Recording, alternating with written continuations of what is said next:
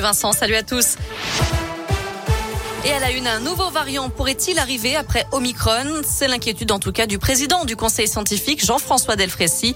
Omicron BA2 est apparu en Inde où il serait en train de devenir majoritaire. Un virus qui serait au moins aussi transmissible qu'Omicron mais pas plus dangereux, peut-être même moins d'après Olivier Véran qui juge possible d'être recontaminé par ce sous-variant après avoir eu le Covid version Omicron. Selon le ministre de la Santé, le pic de la cinquième vague n'a pas encore été atteint.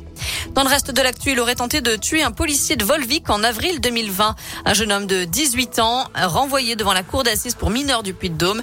Dans la nuit du 14 au 15 avril, d'après la montagne, au volant d'une voiture volée, il aurait d'abord évité un contrôle de police à Rion avant que les forces de l'ordre ne le prennent en chasse jusqu'à Volvic. Le véhicule aurait alors renversé l'un des policiers de la BAC, blessé à la jambe, avant que le chauffard, originaire de la Loire, ne soit interpellé. Le juge d'instruction a en tout cas retenu l'intention d'homicide. Le procès devrait se tenir dans les tout prochains mois. Une enquête ouverte après qu'un chirurgien a tenté de vendre aux enchères une radio d'une des rescapées du Bataclan.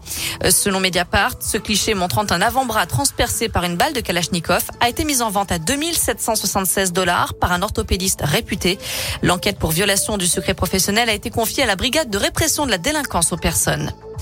Un mot de sport et le tennis avec la défaite tout à l'heure de Gaël Monfils en quart de finale de l'Open d'Australie. Le Français s'est incliné en 5-7 face à l'Italien Berrettini. Monfils était mené 2-7 à 0 et on y a cru en revenant à deux manches partout.